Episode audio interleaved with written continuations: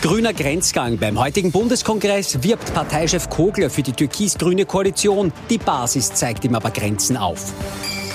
Türkise Donnertage, stetig neue Chatnachrichten bringen die Kanzlerpartei unter Druck. Der umstrittene ÖBAG-Vorstand Thomas Schmidt wirft nun das Handtuch. Freiheitlicher Führungswechsel. Clubchef Herbert Kickl übernimmt die FPÖ, doch sein Kurs ist in der Partei heftig umstritten.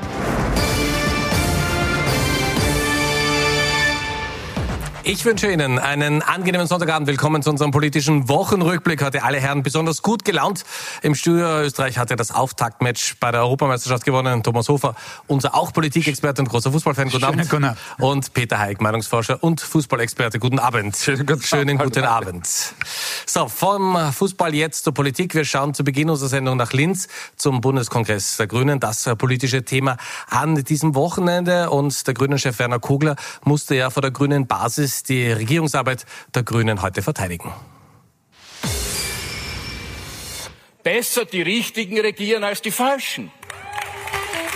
Also besser grün als blau. Seit eineinhalb Jahren verteidigt Werner Kogler mit diesem Motto die grüne Regierungsbeteiligung. So auch heute. Den türkisen Angriffen auf die Justiz zum Trotz. Und regieren ist nichts für Lulus, ja. Diese Erkenntnis hätten wir vorher auch schon gehabt. Aber es ist natürlich tatsächlich so, mit Rückenwind, mit Seitenwind, mit Wind von vorn, ja, mein Gott, äh, das ist so, locker bleiben, ja. Füße am, mehrere Bälle in der Luft, Füße am Boden. Der Gegenwind hat aus Sicht der Grünen vor allem eine Farbe, und zwar Türkis, in Form von Attacken auf die Staatsanwaltschaft, Ermittlungen gegen den Kanzler und stetig auftauchende ungustiöse Chatnachrichten. Werner, im Mühlviertel gibt es eine alte Weisheit, die sagt, beim Wandern kommt der Wind auch nicht über von hinten. Manchmal kommt er von der Seite und wenn es das blöd erwischt, dann gibt es Nieselregen und harten Wind von vorne. Da kannst du die Augen nicht einmal gescheit aufmachen, weil so einer bräselt. Und so ist das mit dem Regieren auch manchmal. Mit Applaus und Standing Ovations bekommt die Parteispitze heute Rückendeckung der Delegierten, doch nicht alle sind zufrieden. Koalition hasst leider Kompromisse. Und Kompromisse können auch einfach scheiße sein. Ich habe noch nie einen grünen Bundeskongress erlebt, der nicht hitzig ist. Das gehört zu unserer DNA. Und das Wichtige ist, bei uns kann man alles sagen und es wird eben diskutiert. Wir finden dann immer einen Kompromiss, der dann für alle passt. Hitzig war die Diskussion dann auch am Nachmittag rund um die Statutenänderung, die sich Werner Kogler gewünscht hat und mit der er mehr Macht in die Hand bekommen hätte. Doch sie wurde von der Basis abgeschmettert.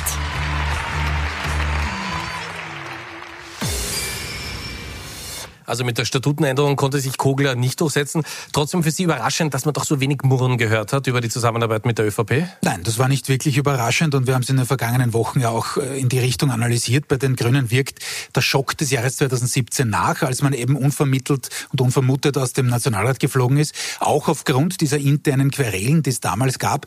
Und das wollte man partout vermeiden. Da gab es einige, die eben sehr unzufrieden waren, die eben die eigene DNA, weil es gerade angesprochen wurde, auch im Beitrag in Gefahr gesehen haben.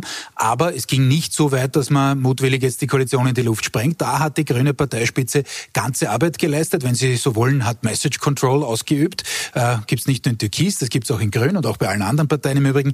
Äh, und hat äh, einfach diese Linie vorher, vorab getrommelt und gesagt, bitteschön, äh, jetzt machen wir keinen Fehler und stehen vom Tisch auf.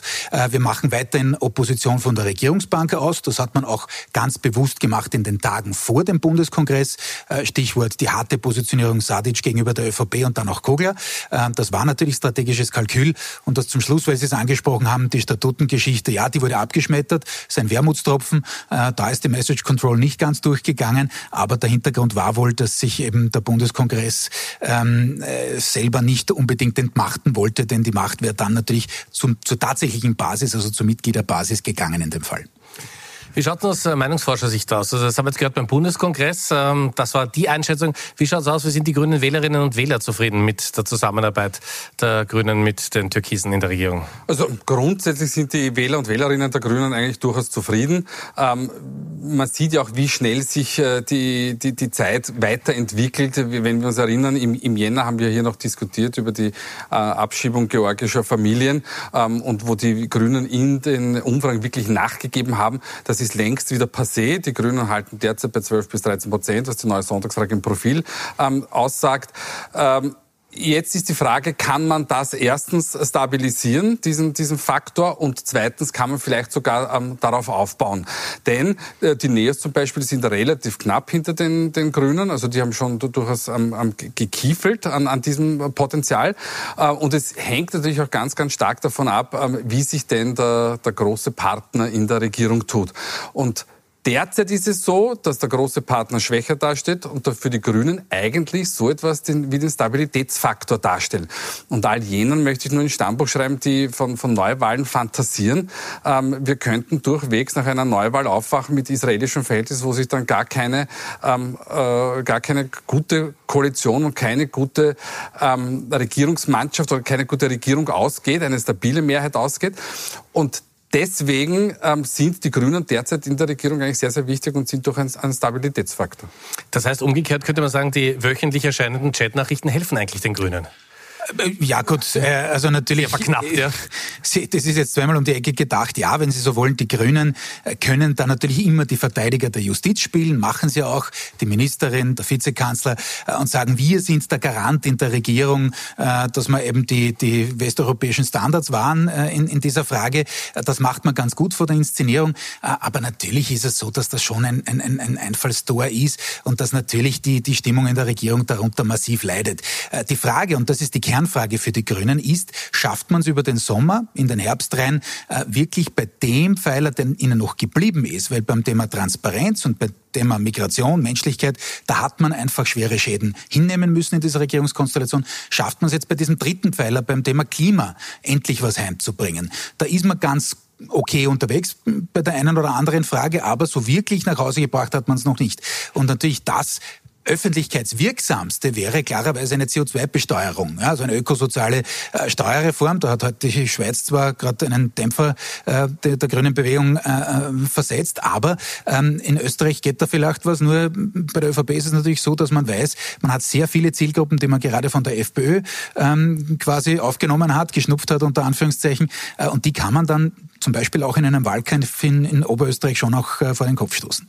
Wenn wir noch bei den Grünen bleiben, Leonore Gewessler wurde oft so als Joker genannt für die Grünen, äh, die Ministerin, die es dann richten wird mit einem der ganz, ganz großen Themen. Alma Sadic ist aber jetzt, so wirkt zumindest, doch eine der wichtigen oder vielleicht sogar die wichtigste Persönlichkeit bei den Grünen momentan in der Regierung. Ja, also Leonore Gewessler ähm, verbessert sich sukzessive, ist aber sicher nicht äh, der, der, Joker. Ähm, dazu reichen ihre Werte schlicht und ergreifend nicht aus. Und, das darf man nicht vergessen, sie ist um, auf einem sehr, sehr heiß umkämpften politischen Feld. Es ist ja nicht so, dass alle sagen, äh, juhu, ähm, ähm wir, wir machen jetzt den Kampf gegen den Klimawandel und gehen alle in die eine Richtung. Ähm, das ist eben nicht so. Ja, Sie haben vollkommen recht, von, von den Werten her und von der Betrachtungsweise aus Sicht der Bevölkerung macht Alma Sadic einen guten Job. Sie hat ein ganz, ganz starkes Backing aus der Bevölkerung. Interessanterweise auch von ÖVP-Wähler und Wählerinnen. Das ist nämlich umgekehrtermaßen nämlich nicht so.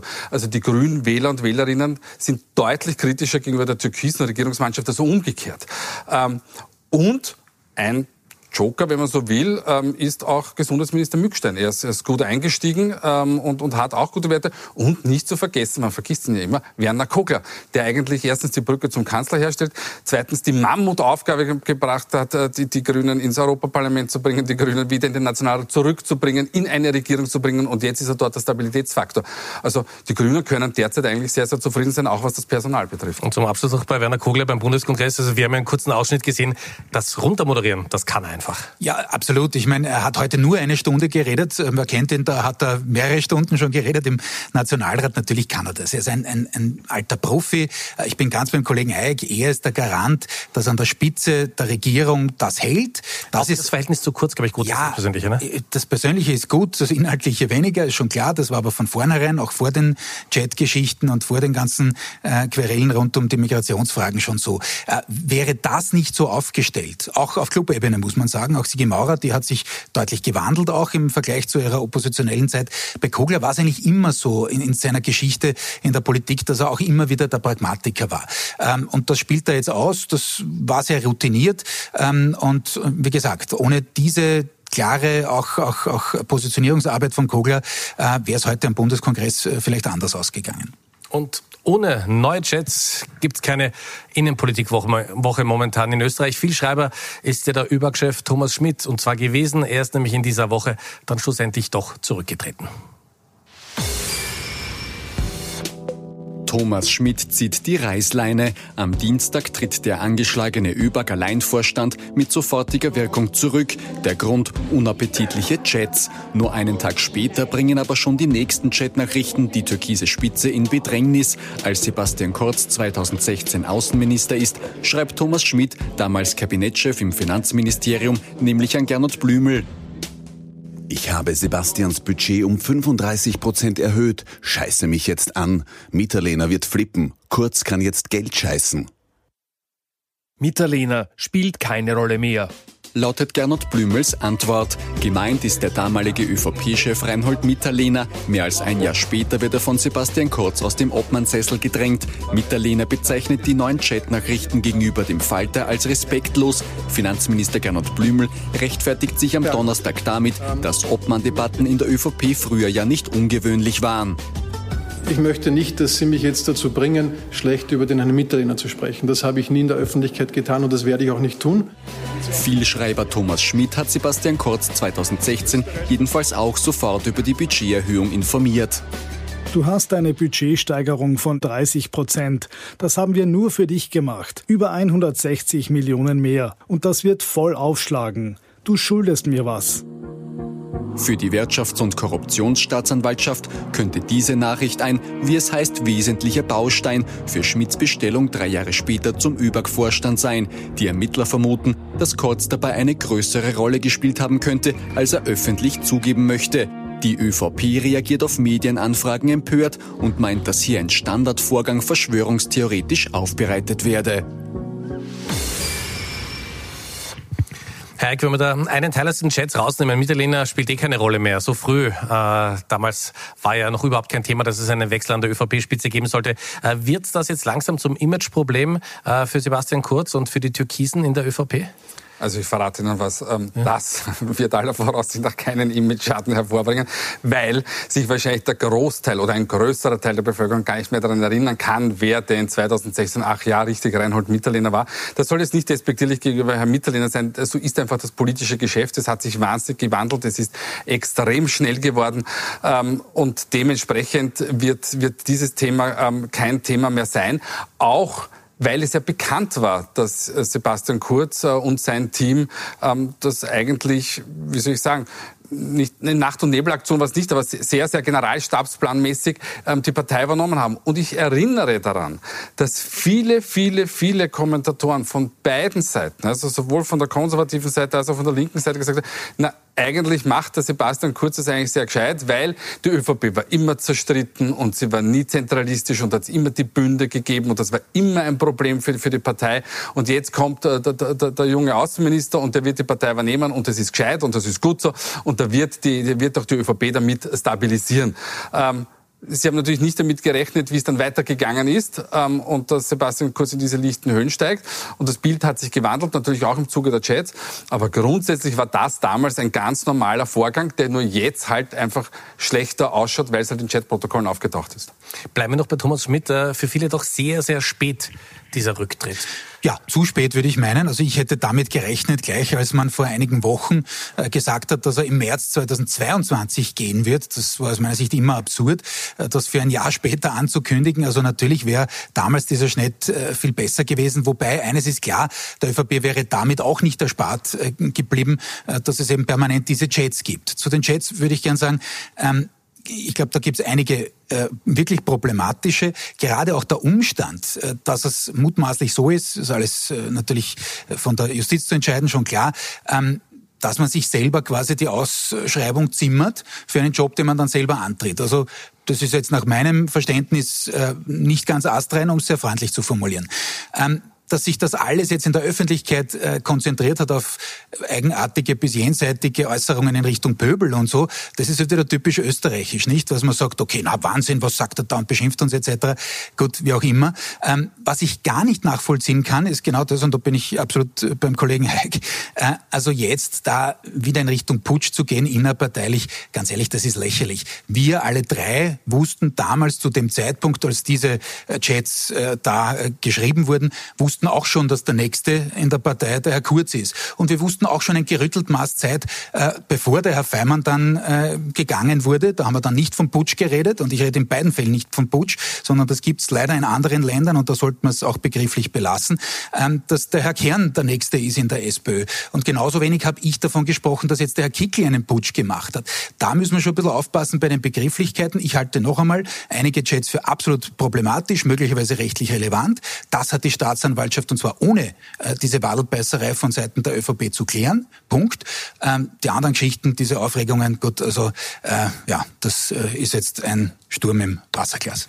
Bleiben wir noch bei den Chats und äh, bei der ÖVP. Man sollte eigentlich meinen, Herr Heck, dass äh, das positiv für die Opposition ist, für die SPÖ zum Beispiel. Ja, das, der aufgelegte ja, Helfer. Das wäre es, ähm, wenn ähm, man nicht manchmal ähm, taktische Fehler an den Tag legen würde. Und da spreche ich jetzt nicht vom Herrn Kickel ähm, äh, und auch nicht von, von, von Nähe, sondern äh, in dem Fall von, von den Sozialdemokraten. Und wir haben schon lang, lang, lang nicht mehr darüber gesprochen. Sie können sich erinnern, es ist im, im Jahreswechsel verging kaum eine Sendung, wo nicht über die SPÖ gesprochen.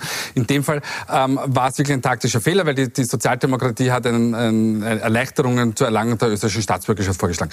Das kann man machen. Das ist doch in Ordnung. Da gibt es wirklich sehr, sehr hohe Gebühren. Ähm, vielleicht ist die Dauer wirklich zu lang. Vielleicht sollten Kinder, die hier im Land leben, wirklich die Staatsbürgerschaft sofort erhalten. Das gibt es in vielen europäischen Ländern. Kann man alles machen. Aber es geschickt ist was anderes. Aber, aber es gibt auch für richtige Themen den falschen Zeitpunkt. Und das war wirklich der falsche Zeitpunkt, schlicht und ergreifend deshalb, weil genau in der Situation hat die ÖVP ein Ablenkungsmanöver gebraucht. Und siehe da, es kam nicht aus der ÖVP, sondern es kam aus der Sozialdemokratie. Und das ist einfach für die Sozialdemokratie tatsächlich, also die, die, ich bin jetzt kein Fan der Sozialdemokratie und von keiner Partei ein Fan, aber das ist einfach schade. Also so, das, das, sowas verhaut man nicht. Ja? Wenn ich ein wichtiges Thema habe, dann habe ich dieses Thema, dann erarbeite ich mir das auch und dann bringe ich es zum richtigen Zeitpunkt. Vielleicht auch die Nachwirkungen der Großen Koalition, dass sich die ÖVP im Fall der Fälle dann doch auf die SPÖ verlassen kann. Ja? Möglicherweise. So, über Herbert Kickl haben wir auch schon ganz, ganz kurz gesprochen. Über den reden wir jetzt äh, ausführlich. Er ist seit dieser Woche ganz offiziell neuer FPÖ-Chef. Herbert Kickl richtet sich den FPÖ-Chefposten ein. Sichtlich zufrieden erklärte er am Montag, dass das blaue Parteipräsidium ihn einstimmig gewählt hat. Alle Unkenrufe im Vorfeld dieser Sitzung sind Lügen gestraft worden. Das kann ich sagen. Ähm, es ist weißer Rauch aufgestiegen. Ähm, genauso, äh, wie wir es eigentlich von Anfang an auch erwartet haben. So klar erwartbar war das Ergebnis allerdings nicht, denn im Vorfeld spricht sich etwa Oberösterreichs Landesparteiobmann Manfred Heimbuchner gegen Kickel aus. Und auch beim Präsidium dürfte nicht ganz so viel Einigkeit geherrscht haben, denn gemeinsam mit seinem Vorarlberger Kollegen reist Heimbuchner schon vor der Abstimmung wieder ab und erklärt, ich werde eine gute Lösung unterstützen, selbstverständlich. Eine gute Lösung wird immer unterstützt und man kann ja mal auch eine unterschiedliche Meinung vertreten. Das ist ja ganz normal in Familie. Welche Meinung die blauen Parteimitglieder haben, wird sich am 19. Juni beim Sonderparteitag zeigen. Dort wird Herbert Kickel offiziell zum neuen Obmann gewählt. Herr Buchner hat ein bisschen nach Worten gerungen nach dieser Sitzung, die er so sagen, ja. Äh, verlassen hat. Und es ist immer schlecht, wenn man es spürt, dass ein Politiker nach Worten ringt. Was bedeutet jetzt äh, Kickel an der Spitze der FPÖ? Was bedeutet es für Heimbuchner? Was bedeutet es für die Wahlen in Oberösterreich? Kickel hat das, ich habe es vergangene Woche ja schon gesagt, äh, hat das einfach strategisch sehr, sehr gut eingehängt. Er wusste, wo der wunde Punkt von äh, Norbert Hofer ist. Da hat er lange genug draufgedrückt. Das haben viele auch in der Partei Siloyal empfunden, gar keine Frage. Aber er hat Fakten geschaffen. Der Heimbuchner kann gar nicht anders als das, was jetzt im Beitrag zu sehen war war, das zähneknirschend aber doch äh, zu akzeptieren. Ja, da wird es in Oberösterreich und auch in anderen Bundesländern, Steiermark, ein bisschen Niederösterreich, Wien, äh, die geballte Faust im Hosensack geben. Bei einigen, die halt den Herrn Kickel nicht an der Spitze sehen wollten, die eher damit spekuliert haben, vielleicht gibt es das nächste Mal schon eine Koalitionsregierung, vielleicht auch wieder mit einer ÖVP. Ähm, aber ist halt nicht. Warum konnte der Herr Heimbuchner nicht anders reagieren, als er es in dieser Woche gemacht hat? Ganz einfach deshalb, weil er jetzt einen Wahlkampf zu schlagen hat. Stellen Sie sich vor, der hätte jetzt einen Gegenkandidaten aufgestellt. Er selber hätte niemals können. Das hätte massiv geschadet in Oberösterreich. Da hätten die Oberösterreicherinnen und Oberösterreicher gesagt, naja, der tritt jetzt bei uns an und eigentlich will er auf die Bundesebene, geht sich nie aus. Und wenn er einen anderen reingeschickt hätte und der dem Herrn Kickel einiges wegnimmt, dann hätte es wieder den offenen Streit in der Partei gegeben. Das heißt, Kickel wusste ganz genau, Heimbuchen hat keine Manövriermasse und ist früh genug, äh, hat er gezogen. Ähm, wenn ein, ein Parteitag oder insgesamt diese Rochade erst nach Oberösterreich gekommen wäre, na dann hätte die Sache vielleicht anders ausgeschaut. So aber hat das Kickel Merkel, wie gesagt, strategisch einfach sehr, sehr gut durchgezogen.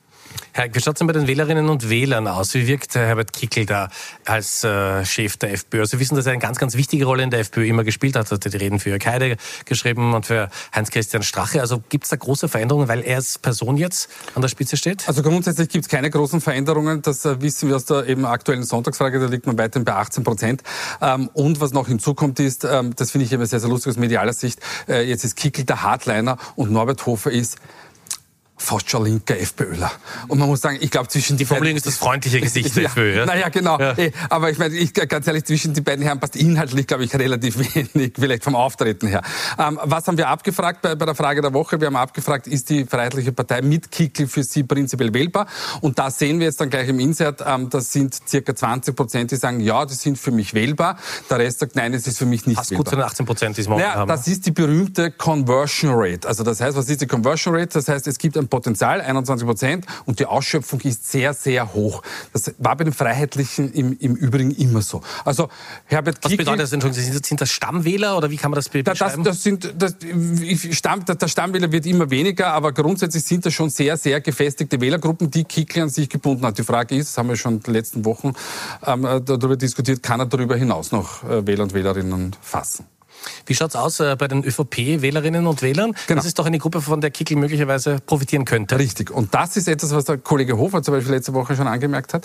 Ist eine etwas andere Fragestellung jetzt. Und zwar, wie es mit der Regierungsfähigkeit der, der, der Freiheitlichen ausschaut. Und da sehen wir, dass 34 Prozent der ÖVP-Wähler sagen, na, das ist schon für mich vorstellbar, aber bitte ohne Kickel. Währenddessen nur 8 Prozent sagen, das ist für mich vorstellbar mit Kickel. Was auch interessant ist, wir, Sie haben hier eine 50-50-Positionierung an ÖVP Wählern, die sagen, ist für mich grundsätzlich denkbar mit dem Freiheitlichen und ist grundsätzlich nicht denkbar. Und das macht eigentlich die Option für, bei möglichen Neuwahlen für die ÖVP auf, dass man mit den Freiheitlichen gehen könnte. Da hätte man durchaus das Backing in der eigenen Wählerschaft. Jetzt wird es aber blöd. Jetzt ist der Herr Herbert Kickl und der Herbert Kickl wird sagen, es ist relativ einfach. Ich bin dabei oder ihr habt keine Regierung. Wie schaut es aus? Äh, was sagen die Wählerinnen und Wähler zur Oppositionspolitik? Wie die wird die wahrgenommen? Ja, die da haben wir jetzt äh, gefragt, welche, äh, welche Parteiführerin macht eine, eine erfolgreiche ähm, Oppositions, Oppositionspolitik und das sind jetzt übrigens die, die Zahlen, die Sie hier sehen, sind die eigenen Parteiwähler. Und das heißt, 52 Prozent der Freiheitlichen sagen, der Herbert Kickl macht eine sehr erfolgreiche ähm, Opposition Oppositionspolitik. 42 Prozent der, der NEOS-Wähler sagen sehr erfolgreich. Wir haben es auf einer Vierer-Skala abgetestet, also da kommen noch eher auch dazu. Und nur 25 Prozent der sozialdemokratischen Wähler und Wählerinnen sagen das über Pamela Rendi-Wagner. Und das ist natürlich schon ein Alarmsignal für die Sozialdemokratie. Jetzt schlage ich kurz einen Bogen zurück zu vorher. Siehe Einwanderer-Staatsbürgerschaftsgesetz. Die Zeit ist heute verflogen. Wir sind schon bei den Top und Flops äh, der Sendung. Wir haben wie gewohnt Thomas Hofer und Peter Heik, die beiden Herren getrennt voneinander gefragt, wer in dieser Woche besonders positiv aufgefallen ist und wer es durchaus hätte besser machen können. Normalerweise sage ich das in beide 20 Sekunden, heute haben wir ein bisschen mehr Zeit. Also schauen wir es uns einmal an. Ja? Zwei Minuten haben wir noch. Bitte, das sind die Top und Flops. Gut, Herr Ufer, genießen Sie es. Äh, ich, ich, muss es auch ein bisschen erklären, weil die beiden Gesichter vielleicht in Österreich so bekannt nicht sind. Ich beginne mit dem Flop der Woche. Das ist Annalena Baerbock. Das ist die grüne Spitzenkandidatin, Kanzlerkandidatin. Äh, und ich hatte sie vor einigen Wochen auch wie der Kollege Haig, die deutschen Grünen nämlich als Top der Woche. Äh, mittlerweile ist die Euphorie deutlich verflogen und vor allem durch haarsträubende Eigenfälle. Also das waren äh, auch durchaus Lebenslauf, ein richtig Lebenslauf, andere Geschichten die, die Nicht-Nachmeldung der Urlaubs- und Weihnachtsgelder äh, etc. Also das sind wirklich äh, Basic-Fälle, die einem nicht passieren dürfen in keiner Partei. Ähm, und wir haben vorher schon das SPÖ-Eigentor diskutiert. Das war auch wirklich eins, äh, gar keine Frage von dieser Staatsbürgerschaftsneupositionierung. Äh, ähm, aber bei den Grünen hat es jetzt einfach sehr viel gekostet und das tut besonders weh in einem erst herauftreuenden Wahlkampf äh, für die Grünen. Also ich traue ihnen zwar trotzdem einiges noch zu, aber das war jedenfalls der Flop der Woche. Ähm, Top der Woche, das ist der äh, Reinhard Marx, das ist der Kardinal aus München, ähm, der jetzt gebeten hat, den Papst äh, ihn zu entbinden von seinem Amt, weil auch er, und das ist durchaus äh, historisch, äh, Schuld auf sich geladen hat beim Thema sexueller Missbrauch in der Kirche. Ein durchaus relevanter Schritt, hebt sich auch ab von einigen anderen Kirchenfürsten, die sich wirklich noch als Kirchenfürsten verstehen. Und das war durchaus in Deutschland jetzt eine, eine andere Note mal in einer leidigen, muss man sagen, und leider sehr, sehr langwierigen Debatte und deswegen Top der Woche. Herr Hayek. Naja, bei mir ist es leichter. Ähm, äh, Werner Kogler, weil, wie schon vorher gesagt, ähm, Grüne zurückgebracht äh, in, ins, ins, politische Spiel und äh, Stabilitätsanker in, in, der Regierung. Und äh, der Herr Hanger, ähm, von der ÖVP für seinen Vergleich, ähm, dass das in an Stasi-Methoden die Jets erinnert. Ich muss sagen, das ist nichts anderes als die linke Faschismuskeule. Da hätte er gleich Blockwart auch sagen können. Sowas, das macht das macht keinen Lack, wie man auf Wienerisch sagt. Das, das, ich, ich kann Kritik äußern, aber ich verwende solche aus, aus totalitären Systemen solche Begrifflichkeiten nicht. Meine Herren, herzlichen Dank. Ich darf mich bei Ihnen fürs Zuschauen bedanken. Kollege Wolfgang Schiefer meldet sich gleich nochmal mit den wichtigsten Meldungen des Tages. Ich freue mich, wenn Sie in unseren Podcast reinhören. Ich wünsche Ihnen eine angenehme Woche. Wir sehen uns nächsten Sonntag wieder. Auf Wiedersehen.